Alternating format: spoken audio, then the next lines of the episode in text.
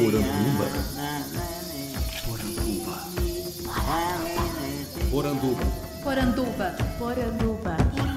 Poranduba. Poranduba. Poranduba. Bem-vindos à nossa Poranduba, o podcast sobre as histórias fantásticas do folclore brasileiro. Eu sou Andrioli Costa, o colecionador de sassis, e serei seu guia. No episódio de hoje, nós vamos entrevistar a escritora Simone Saueressig, que tem mais de 30 anos de experiência escrevendo fantasia no Brasil. E vocês vão ver que essa entrevista é um pouco diferente, porque eu gravei ela em 2017, quando não tinha nem previsão ainda de criar Poranduba.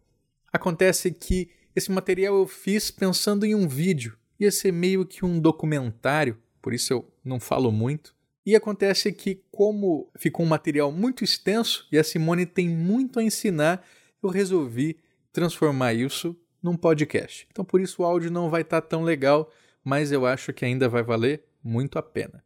Então, fiquem aqui com Simone Saueressig nas suas palavras. Meu nome é Simone Saueressig, eu sou escritora, vivo em Novo Hamburgo e atualmente conto com 52 anos. E eu escrevo há mais de 30 anos, eu acho. Na verdade, eu nunca faço muitas contas, mas é por aí assim. Eu comecei a escrever justamente por ter, por ser leitora. Eu é, tinha uma série de livros que eu gostava de ler, era uma época que eu, que eu lia muita ficção científica e participava dos é, fanzines, que eram os, os, é, os, jornais de ficção científica que tinha na época, assim, que eram feitos com, com papel mesmo e eram distribuídos através do, do correio para os assinantes. Né? Então a gente era assinante, lia é, criticava e também escrevia para esses, uh, para esses fanzines. E aí uh, eu comecei a descobrir a literatura de fantasia. Calhou que a primeira literatura de fantasia, assim, mais realmente que era fantasia, que eu li foi O Senhor dos Anéis, é, que é uma novelinha que eu sempre conto, assim, porque eu comprei o primeiro volume, o, o material equivalente ao primeiro volume, numa feira do livro da minha escola. E a feira do livro terminou e eu fiquei com aqueles livros e quando eu cheguei no final do segundo volume eu descobri que a história não terminava ali, que eu precisava dos outros, né?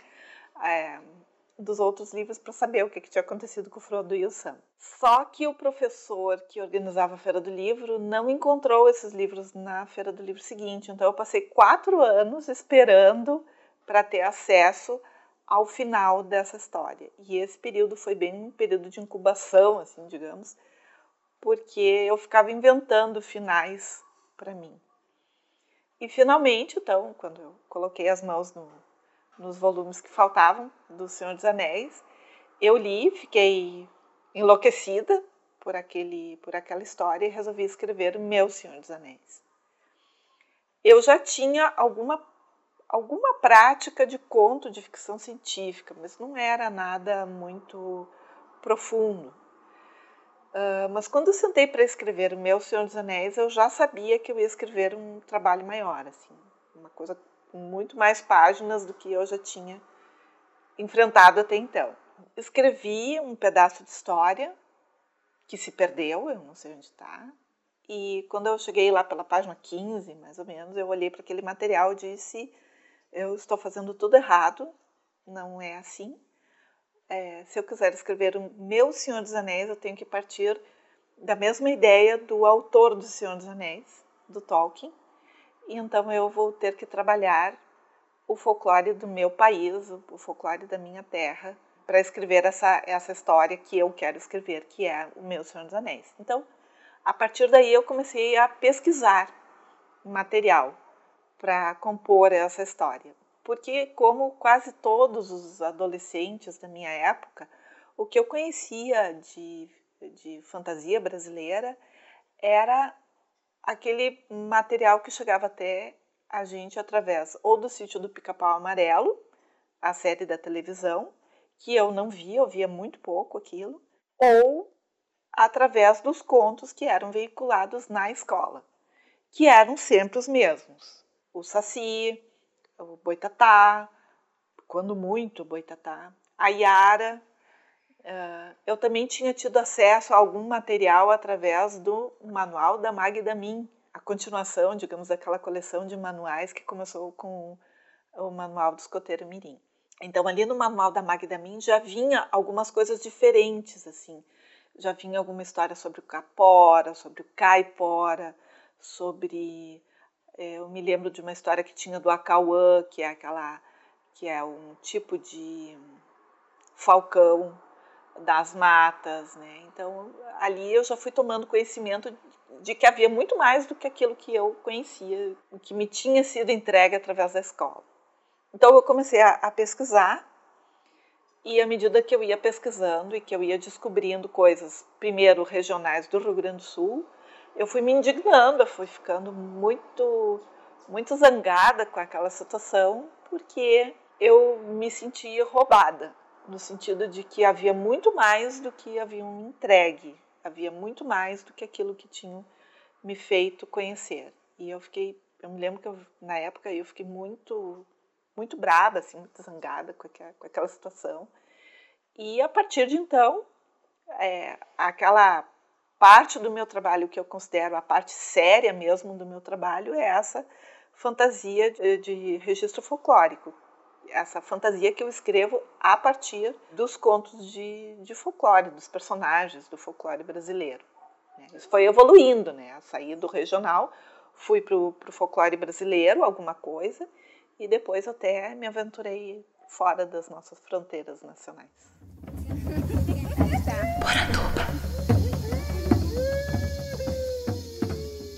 Os Sóis da América é o seu Senhor dos Anéis, então? o Sais da América eu considero finalmente o meu Senhor dos Anéis. É uma obra de quatro volumes e conta a história de um menino que sai do sul da América do Sul e vai, vai passando por muitas aventuras com personagens mágicos, míticos do, dos diferentes folclores da América até o norte, da América do Norte, em busca de uma história, a história de Acordar o Sol, que é a história da, da, do clã dele que eles perderam, então eles querem ele quer recuperar essa história para o seu povo. Então ele tem que ir buscando é, nos diferentes povos para ver se ele encontra se alguma daquelas histórias que vão contar para ele é aquela história que ele lembra como a história do clã dele. É sobre isso que, que trata os Sóis da América. E sem dúvida nenhuma, eu considero o meu Senhor dos Anéis. A partir do momento que você decidiu fazer o seu Senhor dos Anéis, quanto tempo até escrever Os Sóis da América? Eu, eu diria que todo, todo o tempo, todos os anos de, de trabalho foram uma preparação para esse, esse trabalho. Né? Essa preparação talvez a gente pudesse colocar assim, num, numa conta geral, sem quebrar muito a cabeça, talvez assim, uns 20 anos.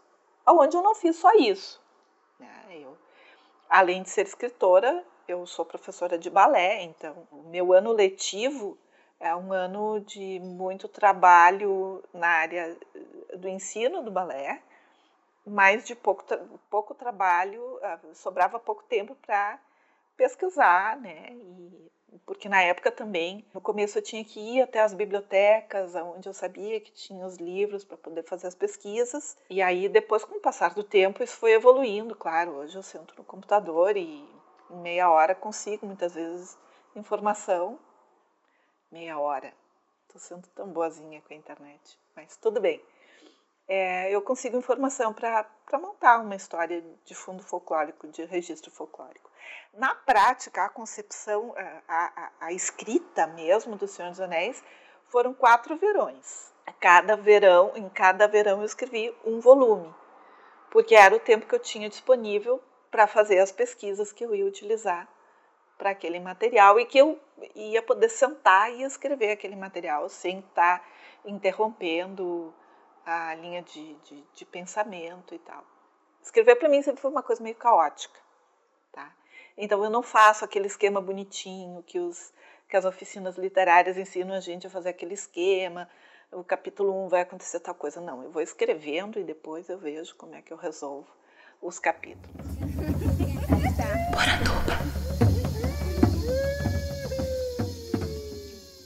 Que, que você acha que é mais importante para uma pessoa que quer escrever uma história inspirada em folclore? Tem que ter uma vontade de se apropriar do que é seu, na verdade. Na abertura do Sóis da América, eu coloquei um pedacinho de uma palestra do Tolkien a respeito dos contos de fada, que talvez seja o parágrafo mais conhecido daquela palestra dele, que é justamente onde ele diz que a gente tem que se apropriar do que é da gente. Né? Nós somos brasileiros.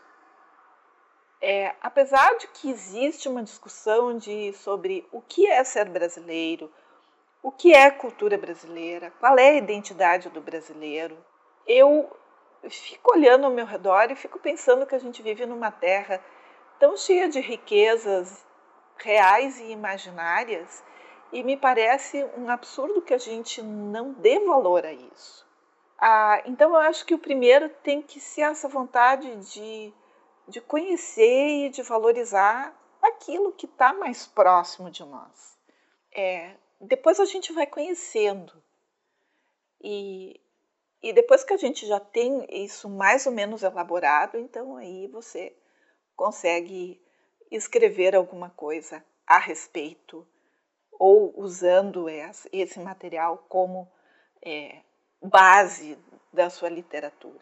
Acho muito importante que a gente não tente imitar o estilo. Por exemplo, eu não tenho que imitar o, as, as minhas tias da colônia alemã, que é a minha ascendência, eu não tenho que imitar a forma delas falar para contar uma história, por exemplo, do Tio Tapa, que é um, um personagem folclórico tipicamente da zona é, alemã do Rio Grande do Sul. Uma, eu posso até usar alguma coisa, mas necessariamente eu não tenho que imitar. O texto ele tem que sair, ele tem que sair redondo, do trabalho de escrita, não, não na, no primeiro rascunho. Depois que todo o trabalho tiver feito, ele tem que sair redondo.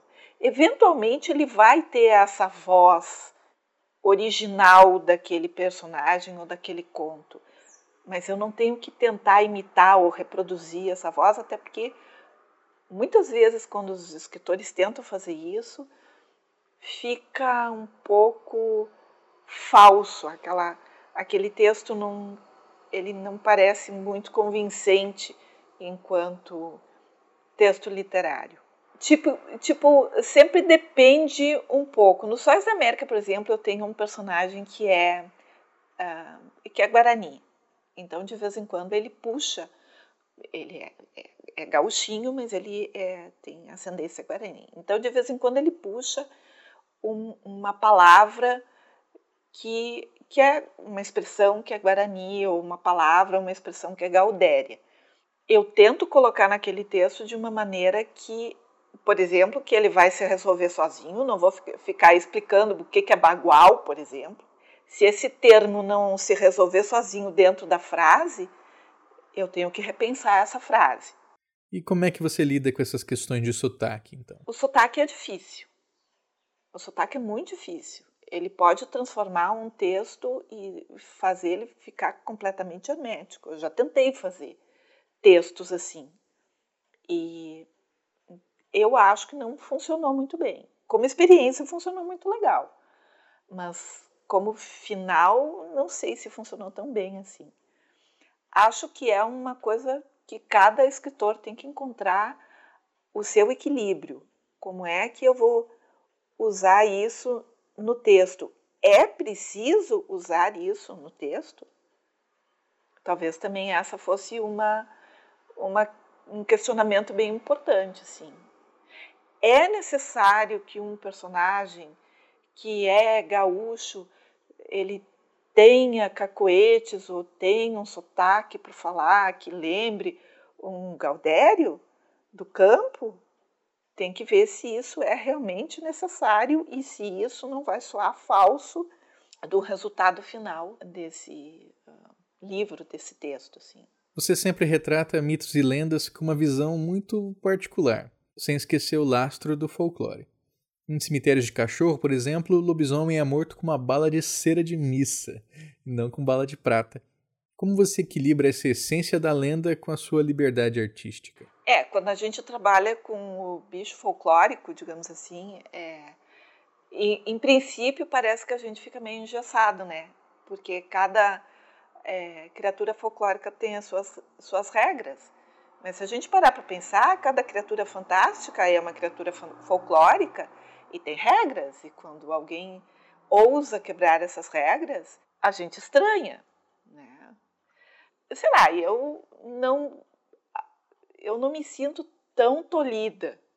Eu gosto de trabalhar com regras, eu gosto de ter uma criatura que eu mais ou menos já sei o que, que ele pode o que, que ele não pode, e a partir daí construir aquela história. De vez em quando eu dou umas deslizadas assim, mas geralmente os deslizes são por ou esquecimento ou por ignorância daquela criatura folclórica, não não por outra coisa. Eu, eu acho mais legal montar o quebra-cabeça mesmo.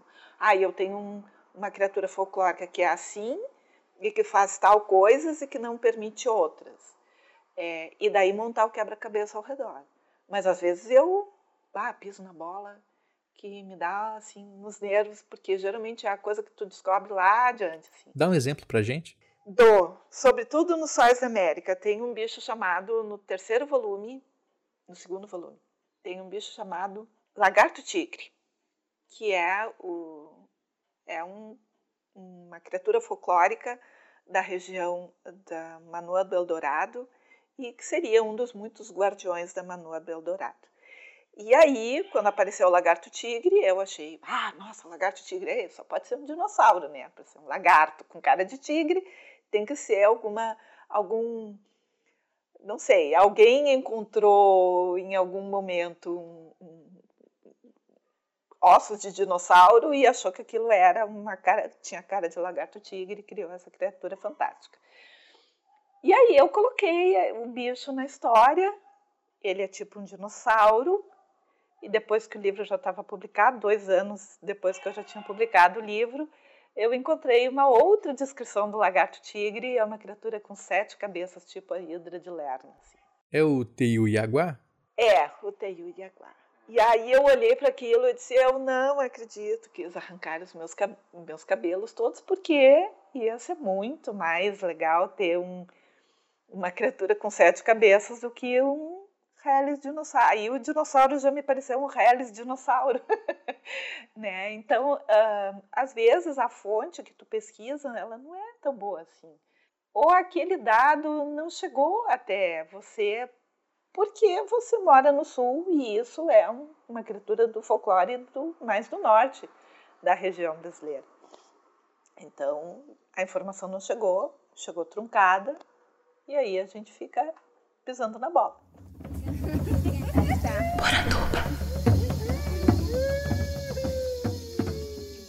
Ainda na linha de dicas, nos Sóis da América, a história que você se fundamenta é de algum folclore ou foi uma criação sua mesmo?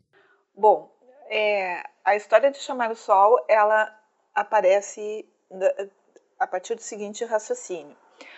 Os personagens, uh, o clã onde vive Pelume, que é o, o protagonista, eles vivem ao sul, é, ao sul dos, de todos os continentes, numa região onde tem duas estações de ano, que é o verão e o inverno, o dia e uma estação que é noturna, que é escura.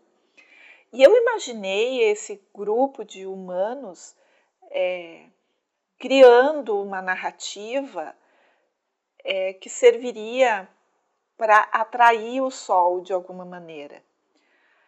Eu não posso te dizer que eu li alguma coisa assim em algum lugar, tipo, sei lá, um, uma tribo que tenha uma história parecida com essa. Mas achei que esse raciocínio é, seria possível dentro de um, de um clã que vivesse num lugar tão extremo. Os clãs da, da, da Patagônia, os clãs que vivem na Terra do Fogo, eles não passam por um período de meio ano de escuridão. A Patagônia, o, da, sul ali da Patagônia, não chega a passar por, uma, por um período tão longo de tanta escuridão, de, de, de, de tanta noite. Eu não cheguei a encontrar nenhuma narrativa que, que, que fosse nesse sentido. Mas achei que fosse possível, de repente, um grupo humano imaginar uma coisa dessas. E era o tipo de uh, gatilho que eu precisava para fazer o que realmente eu quero fazer através dessas aventuras do Pelume, que é ir resgatando as diferentes cosmogonias do continente.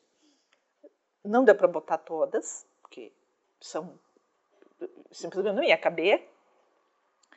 Então, mas era justamente isso. Eu precisava é, de um motivo para que esse menino procurasse sempre ouvir ou ter consigo a narrativa da cosmogonia de um determinado povo. Para que a gente veja que existem muitas formas de imaginar como o mundo começou, como começaram como o universo começou. E que todas elas são formas que acrescentam a nossa maneira de ver o mundo. Alguns foram muito desafiantes, alguns foram muito simples, foram muito poéticos. Os Guarani têm uma, uma forma de ver a criação do mundo que é muito poética, muito delicada, é, tem muito a ver com o som, com a palavra, com o sopro divino. Aí, quando você tropeça com os, os astecas, você se dá se depara com uma, com uma religião, com uma cultura, uma cultura totalmente voltada para a guerra e, um, e, uma religião que era que, que, os, que os cristãos olhavam para aquilo e diziam: Meu Deus, que coisa sanguinária! Como é que eu vou contar para uma criança brasileira é, sobre os deuses astecas assim do nada? É, é preciso, então, não só ler e pesquisar, mas também tentar entender como é que, por que aquilo funcionava, ou pelo menos nas, na minha cabeça eu tive que encontrar uma forma filosófica de entender como aquilo funcionava, para daí ir, ir para o texto da narrativa. Né? Porque eu não poderia deixar de fora cosmogonia azteca, cosmogonia inca, que é outra coisa super complicada. Eu precisava colocar isso de alguma maneira nessa narrativa. Então, a parte de simplesmente fazer a pesquisa e jogar a história lá, eu tinha que entender como, mais ou menos, como eu acho que aquilo ali funcionava na cabeça das pessoas, para daí poder introduzir aquilo ali e não ficar uma coisa muito muito contrastante com aquilo que a gente conhece no nosso cotidiano. E como é que foi a receptividade dessa obra? Algum Guarani, por exemplo, já comentou que leu? Deu algum feedback para você? Tem um, um, grupo Guarani em Porto Alegre que, até onde eu sei, tem os quatro volumes. Mas eu não sei se eles foram lidos e eu nunca recebi nenhum retorno deles. Por que, que eu digo que eu acho que eles têm? Porque eu entreguei os dois primeiros volumes na época que eu fui visitar o, a reserva. Eu entreguei os dois primeiros volumes e os outros volumes que faltavam ainda estavam em produção. Então, no momento que eles foram, foram feitos, que eles foram finalizados, eu encaminhei, através da Secretaria de, de Educação de Porto Alegre, eu encaminhei o, os livros. Espero que tenham chegado. É, mas uh, feedback eu só tive de algumas pessoas, de alguns leitores. De uma maneira geral, são retornos muito positivos, pessoas que gostaram muito da história, mas ele, ela não decolou como eu gostaria que tivesse decolado. Talvez ela precise de mais tempo. Por quê? Qual que você acha que é o grande entrave para quem escreve fantasia inspirada em folclore? Os leitores não aceitam bem esse tipo de história? Infelizmente, o nosso público é bastante preconceituoso, na real, assim. Acho que é um público preconceituoso, isso termina refletindo na indústria editorial. A, ed a indústria editorial vai produzir aquilo que vai ser consumido. Eles não vão querer produzir um livro que não vai ser amplamente lido, né? comprado, consumido, enfim. Então, acho que isso aí é realmente um entrave, infelizmente. Mas eu acho que também é a maneira como a gente vende as nossas histórias. Como é, como é que eu apresento a minha história? Quando eu é, publiquei meu primeiro livro, meu primeiro livro se chamou A Noite da Grande Magia Branca. E já era para ser o meu Senhor dos Anéis, mas não era ainda. E é uma história de fantasia que se passa dentro do Tembezinho com personagens do folclore gaúcho, mas sem gauchismos, digamos assim. Os, as personagens são índias, a mãe do ouro é a vilã, aí tem o monstro do Candal, que é uma, é uma grande serpente, que tem um outro nome que é o minhocão. Ela é uma grande serpente branca com um olho só, por isso ele se chama caolho na história. Um, então é uma história de fantasia, tem muita aventura, tem o capora no meio, enfim. E um, eu me lembro que na época que o livro foi, foi lançado, eu tive um retorno. Eu fui numa escola conversar com as, com as crianças e encontrei uma professora, e a professora veio me dar os parabéns pelo belíssimo livro sobre a infância abandonada no Rio Grande do Sul que eu tinha escrito que eu fiquei meio assustada. Eu digo, como assim? Eu não escrevi nenhum livro. Sim, você escreveu um livro sobre infância abandonada. Mas como assim? Eu escrevi A Noite da Grande Magia Branca. Esse, esse livro mesmo. Sim, porque a, a, as índias, ali as menininhas estão todas... É, ali elas são raptadas, raptadas, separadas das suas famílias, e elas ficam lá. E, e eu fiquei muito sem chão, porque eu, não era o que eu tinha pensava que eu tinha escrito, não era o que eu queria discutir. Eu me lembro que eu fiquei muito sem chão.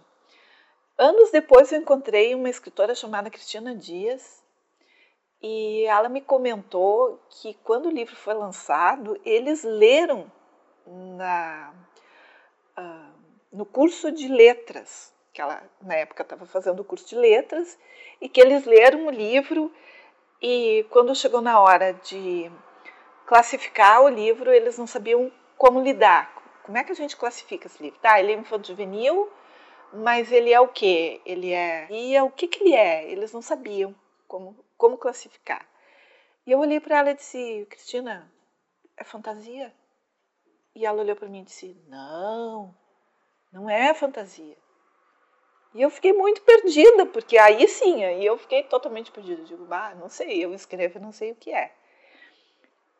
Esse não saber o que é, eu acho que é, aí começa a nossa complicação. Porque se você fica justificando muito aquilo que você escreve, olha, olha aqui esse conto de terror que eu escrevi e tal, ele é muito legal, mas a assombração é a cuca aí já vai ter um monte de gente que vai olhar vai dizer, ih, conto de assombração com a Cuca, sei, é conto infantil. E não vai ler. E vai perder. Porque de repente um baita do conto de terror, porque a Cuca é uma baita de uma assombração. Mas eu preciso ler para saber. Então eu acho que tem esses dois lados, assim, é o escritor que não sabe muitas vezes apresentar, ou que fica justificando o seu trabalho, ou que quer tanto explicar o seu trabalho que no final das contas aquilo fica truncado.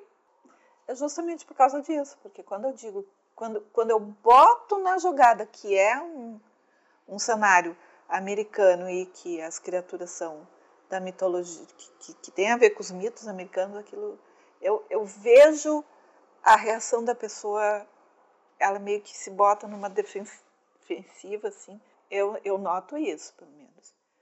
É, e é a partir de uma determinada faixa etária. Criançada não tá nem aí. Tu fala que é uma história de fantasia, com muita aventura, e eles pulam em cima e querem. Eu me lembro que teve uma escola em Porto Alegre que trabalhou o primeiro volume, o Nalhadigo. Daí, quando eu cheguei lá para conversar com as crianças, eles estavam todos muito interessados, como se dizia Nalhadigua, porque eles diziam Naladigua, Naladiga, enfim, inventavam, né? Eu digo, olha, eu não sei porque eu não falo o idioma indígena, mas eu acho que é assim que se fala. Aprenderam imediatamente. Aí eu apresentei, eu mostrei para eles a Flauta Condor, que é o segundo volume, e eu me lembro que as crianças todas vieram assim para frente e os olhinhos brilhavam como se elas estivessem vendo alguma coisa assim muito joia. E eu comentei com eles que no terceiro volume se passava uma parte da história se passava no México e tal, e, e que ficava junto do Popocatépetl, que tinha uma, uma sequência que acontecia no Popocatépetl, que é o grande vulcão da cidade do México. E as crianças ficaram enlouquecidas porque elas queriam aprender a dizer Popocatépetl. E a gente passou 15 minutos muito divertidos dizendo Popocatépetl.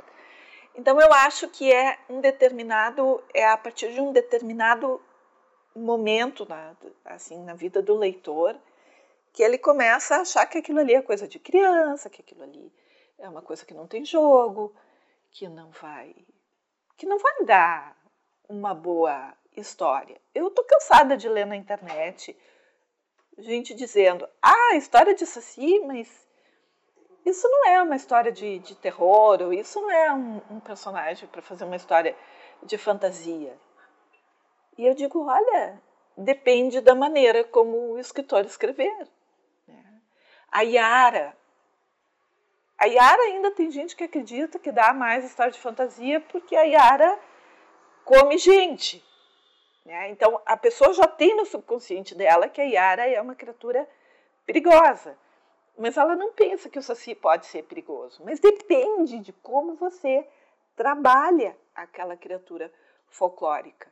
Né? Aí é que vem o quebra-cabeça do escritor. Porque ele pode ter um personagem que é traquinas, ele não é malvado, malvado, ele é traquinas. Mas dependendo de como você trabalhar essa traquinagem, ele pode se transformar numa criatura muito cruel. Esse é o trabalho do escritor. Cabe a ele fazer a lição de casa. Mas cabe ao leitor fazer a lição de casa, que é dar uma chance, pelo menos para aquele texto, para aquele, para aquele registro literário.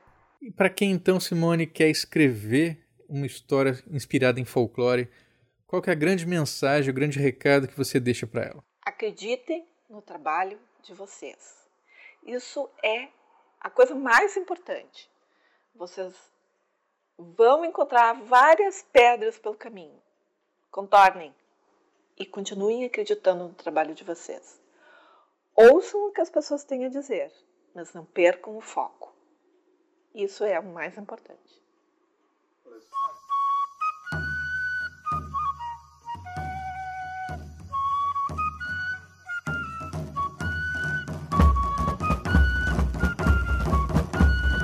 Gostou do programa? Eu espero que sim. Se gostou mesmo, faça como os nossos queridos apoiadores que assinam mensalmente os planos de apoio do picpay.me barra colecionador de sacis e do padrim.com.br barra saci. É graças a eles que nós conseguimos manter o programa aqui toda quinta-feira, ou quase toda quinta-feira, na é verdade.